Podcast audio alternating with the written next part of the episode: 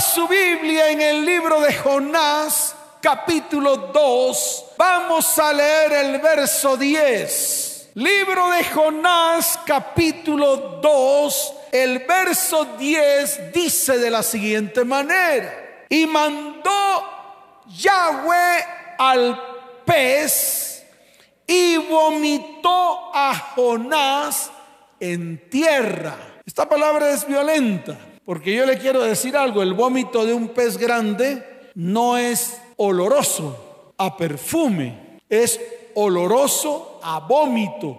Por lo tanto, cuando Jonás fue vomitado por el pez grande, yo supongo que salió oloroso a vómito. No olía delicioso, olía a vómito de pez grande. ¿Cuántos dicen amén? ¿Cuántos lo creen? Muy bien, escuche. Dios nos ha entregado una palabra que va dirigida a la restauración, la restitución y la sanidad de las familias de la tierra. Esta es la razón por la cual estamos aquí en medio de la iglesia. Esta es la razón por la cual estamos parados predicando la palabra. No tenemos otra razón. No hay una razón más, solo esa, lo que Dios nos ha entregado. Y lo que Dios nos ha entregado precisamente es comenzar a trabajar en la restauración, restitución y sanidad de las familias de la tierra. Esto lo hizo el Señor mediante una palabra que nos entregó en el libro de Malaquías capítulo 4 desde el verso 5 hasta el verso 6. Yo quiero que usted hoy tome su Biblia y vaya a esa cita bíblica para que la entienda. Dice la palabra del Señor en el libro de Malaquías capítulo 4 desde el verso 5 hasta el verso 6. Dice así la palabra del Señor. He aquí yo envío al profeta Elías antes que venga el día de Yahweh, grande y terrible. Y viene el verso 6. Él hará volver el corazón de los padres hacia los hijos y el corazón de los hijos hacia los padres. No sea que yo venga y hiera la tierra con maldición. Esta palabra Dios la confirmó en el libro de Lucas capítulo primero, verso 17. Vamos al libro de Lucas capítulo primero, verso 17 y mire lo que dice la bendita palabra del Señor. Dice, e irá delante de él con el espíritu y el poder de Elías para hacer volver los corazones de los padres a los hijos y de los rebeldes a la prudencia de los justos para preparar al Señor un pueblo bien dispuesto. ¿Cuántos dicen amén? Y eso es lo que estamos haciendo. Nuestra tarea y nuestra labor diaria está enfocada a que las familias de la tierra tienen que volverse a Dios. Y los que se tienen que volver a Dios, primero que todo, son los padres. O sea que usted como papá o usted como mamá tiene que tomar la decisión de volver su corazón a Dios. ¿Para qué? Porque de pronto es una pregunta que usted me va a hacer. Pastor, ¿para qué? Si mire cómo está el mundo. Pastor, ¿para qué? Si todo está destruido. Pastor, ¿para qué? Para que el corazón de Dios se vuelva al suyo. Porque por causa de que usted se alejó de Dios, Dios se alejó de usted. Entonces, tiene que tomar la decisión correcta. Por eso dice la palabra, e irá delante de él con el espíritu y el poder de Elías. Esa es la palabra que hemos declarado aquí. El espíritu de Elías se está moviendo en estos últimos tiempos. Y lo está haciendo precisamente para levantar una palabra profética a favor de las familias de la tierra. Y eso lo incluye a usted y a usted y a usted y a todos los que están acá y los que están allá en las redes sociales. Por eso nosotros nos hemos parado firmes. Hemos tomado la decisión de hacer la tarea. Difícil, claro que sí, pero no imposible. Difícil, claro que sí. Ha sido difícil. Cada consejería que hemos atendido son consejerías difíciles. Y difíciles ¿por qué? Porque hay muchos que tienen el corazón endurecido. Que Dios les manda hacer una tarea y no las hacen.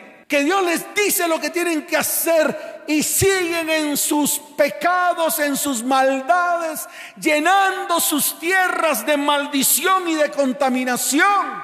No es culpa de Dios. No le eche la culpa a Dios. Nosotros somos los responsables de lo que Dios un día nos entregó en nuestras manos. Y Dios te entregó a ti una tierra, te entregó una descendencia Déjeme decirle algo, en cualquier momento va a pedirte cuentas. Usted no está viendo lo que está pasando. Usted no está viendo cómo se está muriendo la gente, una tras de otra. Y wow, cuando aparece el Facebook, ¿saben lo que parece el Facebook de hoy? Esa red social, ¿sabe qué parece? Esa red social parece un cartel mortuorio. Yo no creo que sea ya una red social. Ahora el Facebook es el más grande de todas las funerarias del mundo. Porque todo el mundo publica que se le murió su familiar. En eso se ha convertido el Facebook. Cada vez que yo abro el Facebook aparece un lacito negro. Y miro a ver quién es. Y wow, yo se murió este man más joven que yo. Porque esta peste está cobrando muchas vidas. Y no ha terminado. Por eso yo le digo a todos que se tienen que cuidar, tienen que protegerse. Tienen que venir al templo, claro que sí, porque es tiempo de adorar al Señor. Es tiempo de mover el corazón de Dios para volver a encarrilarnos hacia su propósito y hacia su voluntad. Pero la iglesia está atemorizada, está encuevada, no está haciendo lo que Dios le está mandando hacer. Tienen miedo y temor pero no tienen miedo de hacer maldad. No tienen miedo de contaminar sus familias. No tienen miedo de contaminar sus vidas. Y siguen haciendo maldad e iniquidad y trayendo destrucción a vidas, hogares, familias y descendencias. Por eso nos tenemos que parar firmes. Por eso que, dígalo fuerte, por eso que Claro, tenemos que pararnos firmes. Aquí la pregunta es, ¿cuántos se quieren parar firmes? Levante la mano. Eso. Hay algunos hipócritas que ni siquiera levantan su mano. Vienen aquí de paseo. Aquí no lo voy a divertir. Aquí no le voy a hacer Tim Marí de dopingüe. Aquí no lo voy a, poner a saltar cuerda. Aquí lo voy a poner a tomar decisiones firmes para que Dios comience a obrar en medio de su vida, su casa, su hogar, su familia y su descendencia. ¿Cuántos dicen amén? ¿Cuántos dicen amén? Dele fuerte ese aplauso al Señor.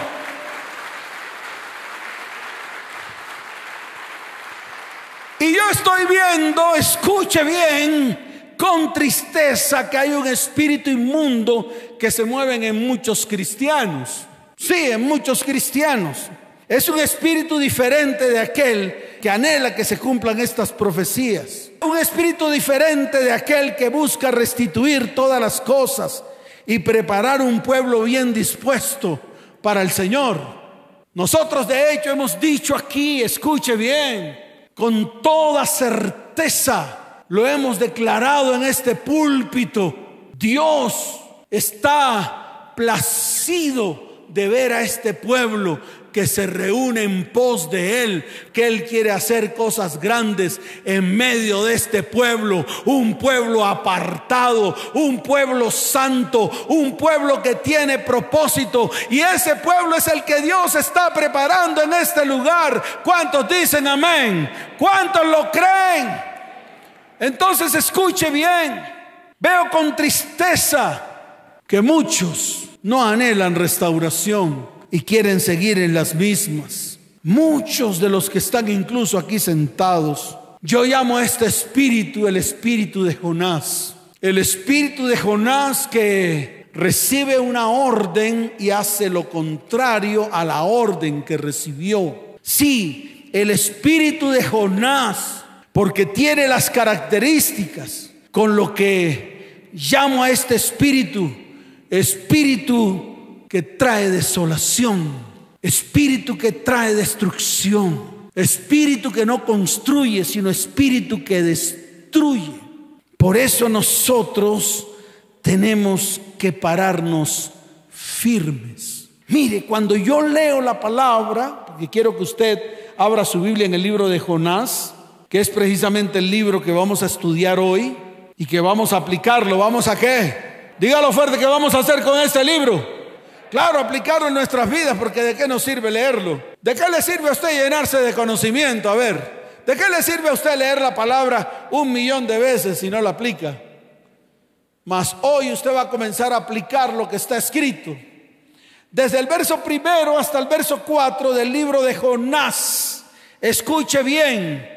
Dice la palabra del Señor. Levántate y ve a Nínive. Verso 2. Léalo con detenimiento. Ciudad grande. Y pregona contra ella porque ha subido su maldad delante de mí. Wow. Cuando yo comencé a leer el libro, yo pensé que Jonás iba a tomar una decisión correcta. Tal vez Jonás hubiera pensado, por fin, ya era hora de que Dios castigara a estos malvados. Y yo pensé que Jonás iba a hacer lo correcto, iba a obedecer lo que Dios le estaba mandando. Pero esto no fue lo que Jonás hizo. Jonás prefirió huir. ¿Qué hizo Jonás? Prefirió huir, prefirió hacer lo contrario a lo que Dios le había mandado que hiciera. Prefirió ir a Tarsis. Y déjeme decirle algo, esta es la característica de muchos hoy en día. Prefieren huir de sus responsabilidades, prefieren obedecer su corazón en vez de obedecer lo que está en el corazón de Dios.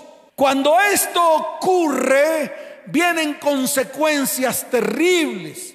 Y es lo que yo veo en medio de las consejerías. Es lo que yo veo en medio de las familias de hoy. Y le voy a explicar cuáles son esas consecuencias terribles que vienen para todos aquellos que desobedecen y todos aquellos que van en contra de la palabra de Dios. Número uno, experimentamos desorden, caos y confusión por todos lados. Por eso en el libro de Jonás capítulo primero, desde el verso 4 en adelante, la palabra dice, pero Yahweh hizo levantar un gran viento en el mar y hubo en el mar una tempestad tan grande que se pensó que se partiría la nave. Y mire lo que dice el verso 5, y los marineros expertos tuvieron miedo y cada uno clamaba a su propio Dios y echaron al mar los enseres que había en la nave para descargarla de ellos pero Jonás, escuche, había bajado al interior de la nave y se había echado a dormir, como muchos que están dormidos. Ven como su hogar se está destruyendo, ven como sus hijos están sucumbiendo ante este mundo malvado, perverso y malo. Y no hacen nada, prefieren echarse a dormir, prefieren seguir viendo Netflix. Prefieren seguir haciendo sus cosas, prefieren cerrar los ojos ante la realidad de lo que ocurre al interior de las familias. Prefirió precisamente Jonás dormir, meterse a lo profundo de la nave, por allá, descender. Allá preparó su camita y empezó a dormir. Hasta los mismos marineros, escuche bien, que estaban allí, cuando descendieron, porque se acordaron de que había alguien más en la nave, en el barco, descendieron y se dieron cuenta de que Jonás estaba durmiendo y le dijeron, ¿qué haces dormilón? Y hoy Dios le dice a su iglesia, ¿qué haces tú que duermes?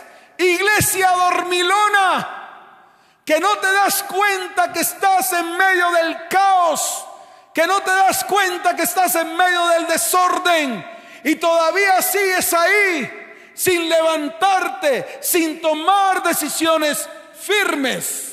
Por eso ese es el tiempo en el cual, escuche bien, tenemos que volvernos al Señor. ¿Sabe para qué? Para que Dios nuevamente comience a levantar los muros de protección y comience a disipar todas las tormentas que hay en medio de nuestra vida, en medio de nuestra casa, en medio de nuestro hogar y en medio de nuestra familia. Y a eso estamos invitando. Yo no estoy invitando aquí a que usted salte en una sola pata. Yo no estoy invitando a que usted salte y diga yo soy próspero. Yo no estoy invitando aquí a que usted utilice las normas y las reglas de este mundo perverso para que las aplique en su vida. Yo no estoy invitándolo a usted a que se una a la nueva era. Yo lo estoy invitando a usted a que vuelva su corazón a Dios para que Dios comience a obrar y a hacer cosas grandes en medio de su vida, su casa, su hogar, su familia y su descendencia. ¿Cuántos dicen amén? ¿Cuántos dicen amén? Dale fuerte ese aplauso al Señor. Lo segundo, la terca desobediencia trae un espíritu de letargo y apatía.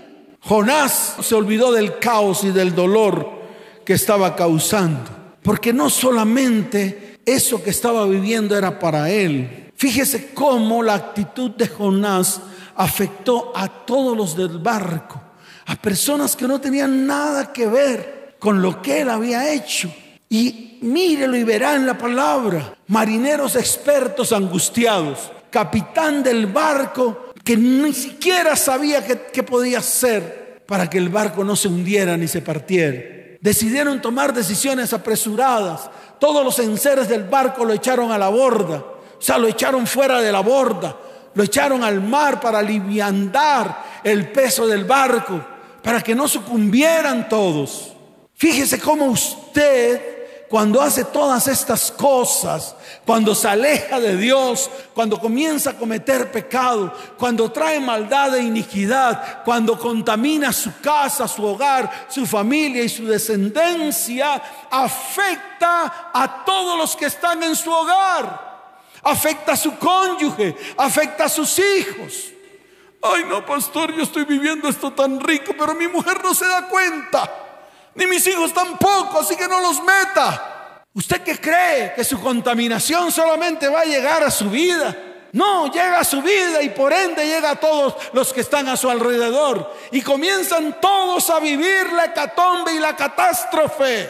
Y esto fue lo que Jonás nunca se imaginó. Por eso hoy es el día de levantarnos porque Dios quiere traer un nuevo comienzo. Pero ese nuevo comienzo llegará a usted si solo si usted toma decisiones certeras en este tiempo. ¿Cuántos dicen amén? ¿Cuántos lo quieren hacer? Dele fuerte ese aplauso al Señor.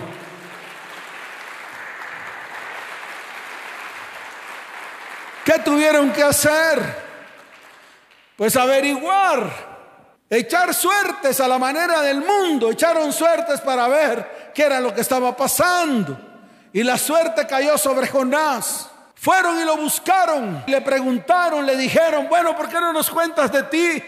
Porque no sabemos por qué esta tempestad tan grande ha venido sobre nosotros, que casi estamos al borde de la muerte. Y Jonás les dijo, ¿saben una cosa? Yo soy hebreo soy profeta, soy qué. Dígalo fuerte quién era Jonás. Imagínense, profeta de Dios. Como muchos de los que están aquí, como muchos de los sabiondos que están allá. Sabiondos que creen que se la saben toda. Pero sus vidas, sus familias y sus hogares están destruidos. Y conozco a muchos así. Yo fui uno de ellos que predicaba la palabra y al final Dios me tuvo que hablar fuerte y decirme, deja de ser hipócrita. ¿Cómo me dijo Dios? Hipócrita. Ustedes tienen hambre. Yo de ustedes me, hubieran restregado esa, esa, esa palabra en mi cara. ¿Cómo me dijo Dios? Eso. Y me dijo, párate firme o si no te destruyo. Dije, no, Señor, si tú eres misericordioso.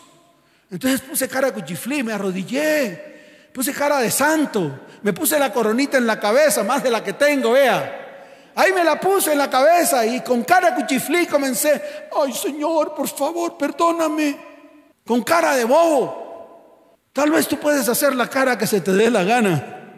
El problema es que Dios sí conoce tu corazón y Dios sabe lo que hay ahí. Así que no aparentes, no pongas cara de acontecido. No, más bien levántate y haz lo que el Señor te ha mandado hacer. ¿Cuántos dicen amén? Y ese fue Jonás. Yo soy profeta, pero ando huyendo de Dios. Confesó, dijo, ando huyendo de Dios. Y entonces el capitán le dijo, oh Jonás, mira a dónde nos has llevado por causa de tu Dios. ¿Qué quieres que hagamos? Y dijo Jonás, mándenme al mar. Ellos como que no pararon bolas. Ahí dice que se distrajeron un poco y no pararon bolas. Ahí está escrito. Y de pronto vieron que todo estaba arreciando y que la tempestad aún se hacía más fuerte. Entonces decidieron coger a Jonás.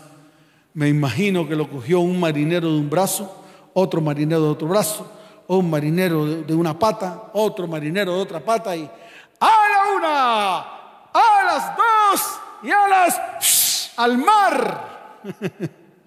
Eso fue lo que pasó. No, sí, eh, sí. Deje de ser religioso y deje de estar pintando el pez grande como una ballena gris. Dije, es una ballena gris porque se tragó a Jonás.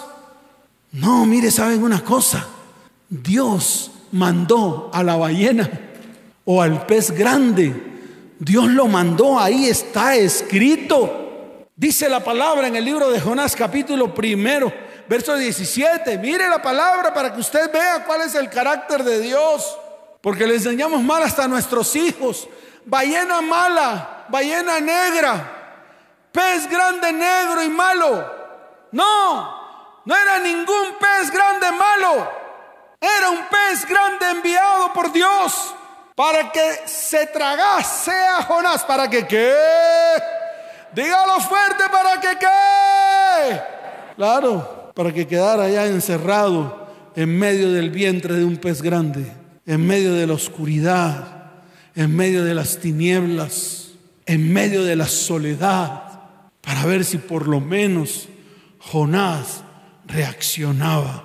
Y eso es lo que nos ha pasado a nosotros, que aún estando en medio de la oscuridad, en medio de la soledad, aún no tomamos la decisión de despertar. Ahí está escrito, dice, pero Yahweh tenía preparado un gran pez que tragase a Jonás y estuvo Jonás en el vientre del pez tres días y tres noches. Yo voy a hacer una pregunta, de pronto es una pregunta dura. Pero ¿cuántos quisieran estar en el vientre de un pez grande? Levante la mano. Si ve que hay hipócritas que dicen, no, pastor, ni siquiera me, pues, quiero, me quiero tirar al mar y mucho menos en alta mar. Pero Dios tiene que utilizar esos medios. ¿Sabes para qué? Para que tomemos conciencia de lo que estamos haciendo en contra de su voluntad. ¿Cuántos dicen amén? Dele fuerte ese aplauso al Señor. Fuerte ese aplauso al Rey de Reyes y al Señor de Señores. Entonces escuche, el primer capítulo del libro de Jonás tiene que ver con las fuerzas humanas. Un hombre que hace lo contrario a lo que Dios le dice y comienza a luchar en sus fuerzas, comienza a hacer las cosas que se le da la gana. Al final Dios tiene que colocar su voluntad en él y enviar auxilio porque al fin y al cabo ese pez grande se convirtió en el único aliento de vida, en la única oportunidad que tuvo Jonás de salvar su vida. ¿Por qué? Porque llegó el capítulo 2 y en el capítulo 2 vemos a un hombre arrepentido levantando las manos al cielo en medio de un vientre. A ver, ¿cómo será el vientre de un pez grande? Yo me imagino esos tejidos todos suaves, esos tejidos en los cuales tú te vas a levantar y te resbalas y te caes de nalga y te vuelves a levantar y te caes de nalga porque es resbaladizo. Así es el vientre de un pez. Abra un pez y toque su vientre y se dará cuenta que el vientre es suave, blandito. Entonces yo me imagino ahora, Señor Yahweh, y caía de espaldas. Y la ballena moviéndose por todos lados hasta las profundidades de los mares. Yo me imagino a Jonás allá en medio de las aguas que estaban en el vientre del pez. Y allí Jonás clama y dijo, Invoqué en mi angustia Yahweh y él me oyó. Desde el seno del Seol clamé y mi voz oíste. Me echaste a lo profundo en medio de los mares y me rodeó la corriente. Todas tus ondas y tus olas pasaron sobre mí. Entonces dije, desechado soy de delante de tus ojos, mas aún veré tu santo templo. Las aguas me rodearon hasta el alma, rodeóme el abismo, el alga se enredó a mi cabeza, descendí a los cimientos de los montes, la tierra echó sus cerrojos sobre mí para siempre. Mas tú sacaste mi vida de la sepultura, oh Yahweh Dios mío, cuando mi alma desfallecía en mí, me acordé de Yahweh y mi oración llegó hasta ti en tu santo templo. Jonás tuvo una oportunidad, yo no sé si tú la tendrás. Jonás tuvo la oportunidad de arrepentirse. Yo no sé si muchos de los que están ahí y de los que están ahí la tendrán.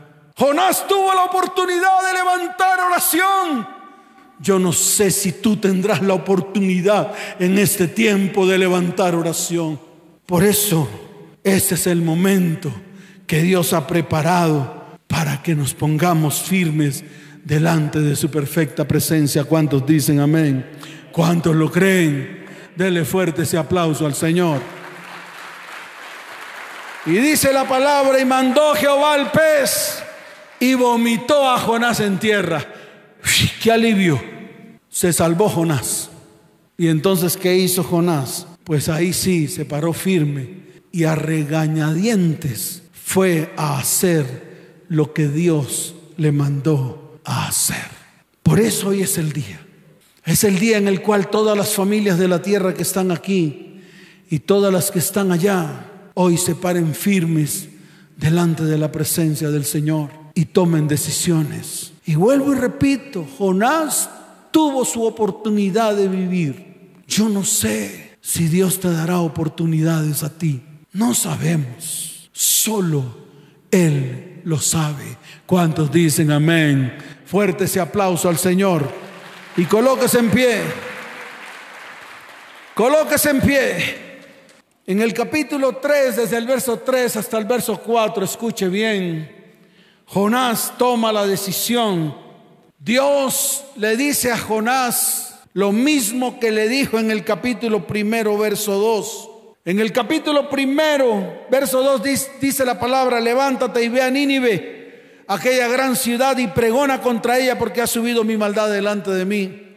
En el capítulo 3, verso 2, Dios le vuelve a reiterar a Jonás lo mismo. ¿Por qué? Porque Dios no cambia de parecer. Dios no se va a mangualar a su pecado. Dios no se va a mangualar a su maldad. Dios no se va a mangualar a lo que usted está haciendo mal. Escuche, Dios no es su alcahuete. Y se lo vuelvo a repetir, aquellos que han creído que tienen un Dios alcahuete. Dios no es alcahuete de nadie. Oh, la gracia. La gracia no tiene nada que ver con la alcahuetería. Por eso la iglesia está como está. una iglesia laxa, una iglesia adormecida, una iglesia que le gusta los shows y los espectáculos. A Dios le gusta, escuche bien, que el que se acerca a Él cree que le hay para que Él comience a hacer cosas grandes en medio de vidas, hogares, familias y descendencias. ¿Cuántos dicen amén? A Dios le gusta la obediencia. Y que cuando Él da una orden, su iglesia se levanta en obediencia para hacer las cosas que Él está diciendo que tienen que hacer. Y todo con el fin de qué? De traer salvación, de traer sanidad, de traer milagros y de traer prodigios. Porque eso es lo que necesita la iglesia en este tiempo. ¿Cuántos dicen amén? ¿Cuántos lo creen? Entonces tenemos que levantarnos. Yo quiero que hoy, ahí donde estás, Vas a levantar tus manos al cielo. Vas a cerrar tus ojos y vas a levantar tu voz delante del Dios de lo alto. Tal vez esta misma oración que hizo Jonás la vamos a tener que hacer. Y vamos a tener que decirle al Señor, Señor, acuérdate de mí. Acuérdate de mi familia. Acuérdate de mi hogar. Acuérdate de mi descendencia. Y ten misericordia de nosotros. Señor, hoy levantamos nuestra voz en oración delante de ti. Diga, Señor, queremos que nuestra oración llegue de delante de tus oídos. Y así como salvaste a Nínive, también nos salves a nosotros. Señor, hoy venimos delante de ti, toda la iglesia, porque hoy tú has pedido que volvamos a tu voluntad perfecta. Es buena, es agradable y es perfecta. Señor, perdóname porque he huido de tu presencia y de tu voluntad. Señor, hoy he vuelto en medio de un proceso en mi vida, porque he estado mucho tiempo por fuera de tu perfecta voluntad. Señor, levanta tu voz y dile, Señor, ha sido difícil. Señor, ha sido difícil. He tenido que pagar las consecuencias. Padre, no quiero estar más en el vientre del gran pez. Señor, sácame de ahí, acuérdate de mí.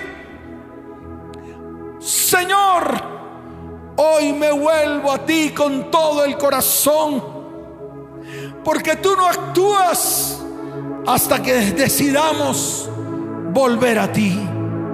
Señor, extiende tu mano de misericordia sobre mi vida.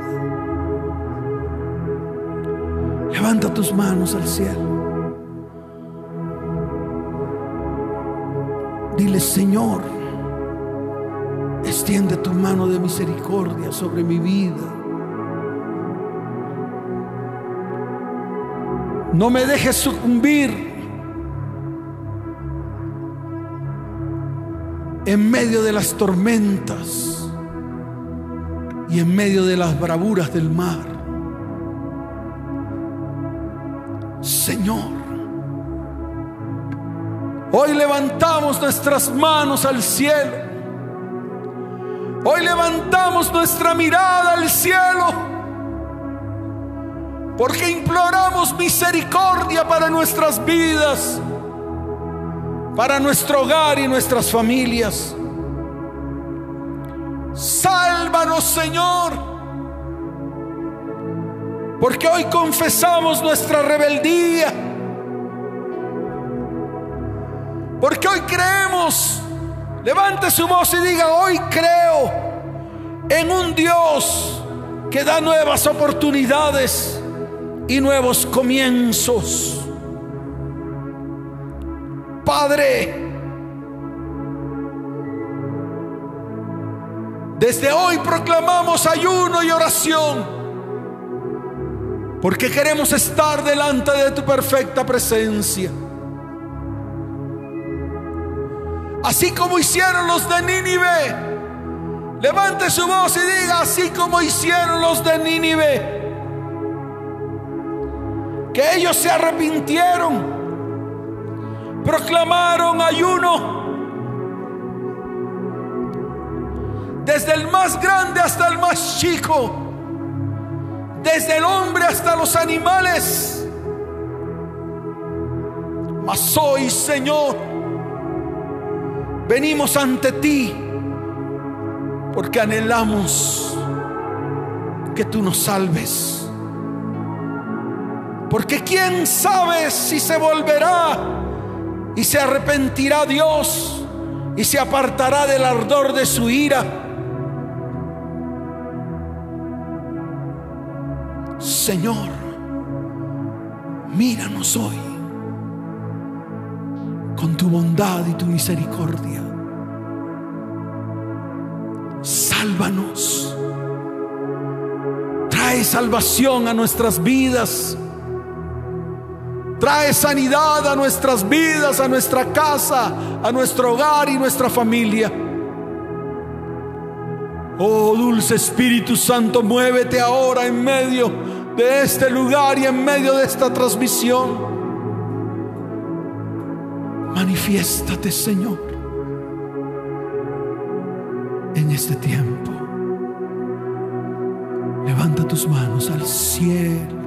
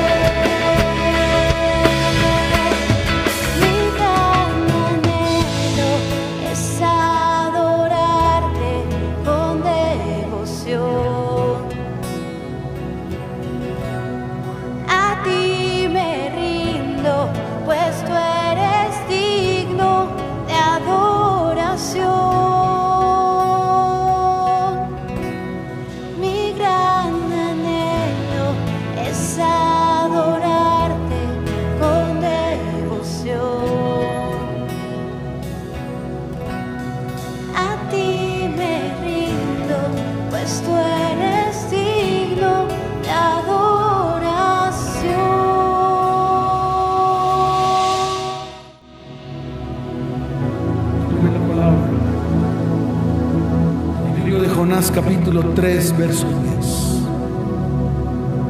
10. Tome la palabra. Ábrala allí. Dice la palabra del Señor y vio Dios lo que hicieron, que se convirtieron de su mal camino y se arrepintió del mal que había dicho que les haría y no lo hizo.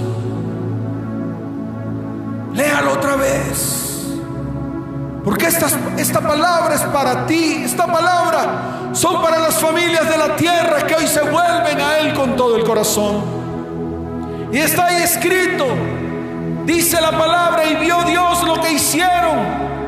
Que se convirtieron de su mal camino y se arrepintió del mal que había dicho que les haría y no lo hizo. Levante su mano al cielo en el capítulo 4, verso 11, Dios da una palabra. Y esta es la palabra para la iglesia hoy. Dice el Señor, y no tendré yo piedad de esta iglesia, de las familias que están en esta iglesia, de aquellos que están en la transmisión y que hoy Dios les habló a sus vidas y han tomado decisiones certeras. Hoy el Señor ha extendido su mano de misericordia y de bondad sobre vidas, hogares y familias. Porque Él tiene piedad de nosotros y su misericordia nos ha alcanzado en este tiempo. ¿Cuántos pueden decir amén a eso? ¿Cuántos pueden decir amén a eso? Dele fuerte ese aplauso al Señor.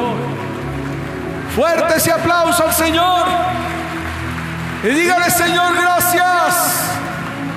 Gracias porque a partir de hoy me quiero acercar a ti y estar delante de tu perfecta presencia para hacer tu perfecta voluntad. ¿Cuántos dicen amén? ¿Cuántos dicen amén? Fuerte ese aplauso al Señor. Fuerte ese aplauso al Rey de Reyes. Fuerte ese aplauso al Señor de Señores. Da un grito de victoria. Da un grito de victoria. Fuerte ese aplauso al Señor. Y los que están ahí en la transmisión y los que están aquí, que vienen por primera vez, quiero que levanten su mano al cielo y coloquen su mano en el corazón. Y qué bueno que hoy levanten su voz en oración diciendo, Señor, hoy quiero aceptarte como mi único y suficiente Salvador. Escribe mi nombre con tu puño y letra en el libro de la vida y no lo borres jamás. Señor, hoy te doy gracias por haberme traído a este lugar, por haber escuchado la voz tuya a través de la palabra. Te pido, Señor, que extiendas tu mano de bondad y misericordia sobre mi vida, sobre mi casa, mi hogar, mi familia y mis descendientes. Aquellos que han hecho esta oración y anhelan que les ayudemos, pueden escribir al WhatsApp que está apareciendo ahora en pantalla. Es el 320-315-9990 para aquellos que necesitan que Dios extienda su mano de misericordia y de bondad a través de nosotros.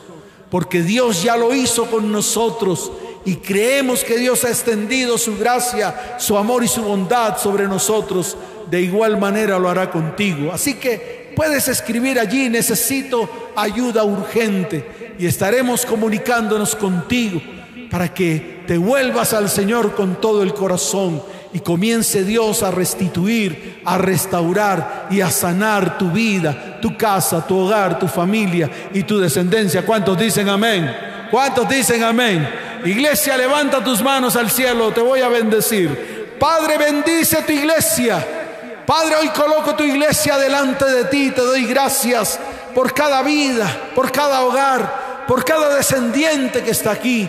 Señor, te pido que los lleves en paz y en bendición y que estos sean los mejores tiempos para tu iglesia donde te muevas con poder y traigas milagros y prodigios sobre sus vidas, sobre sus hogares, familias y descendientes. Señor, te doy gracias, te doy la gloria y te doy la honra en el nombre de Jesús. Amén y amén. Que el Señor les bendiga, que el Señor les guarde, les amo con todo mi corazón. Vayan en paz y vayan en bendición. Nos vemos. Chao, chao.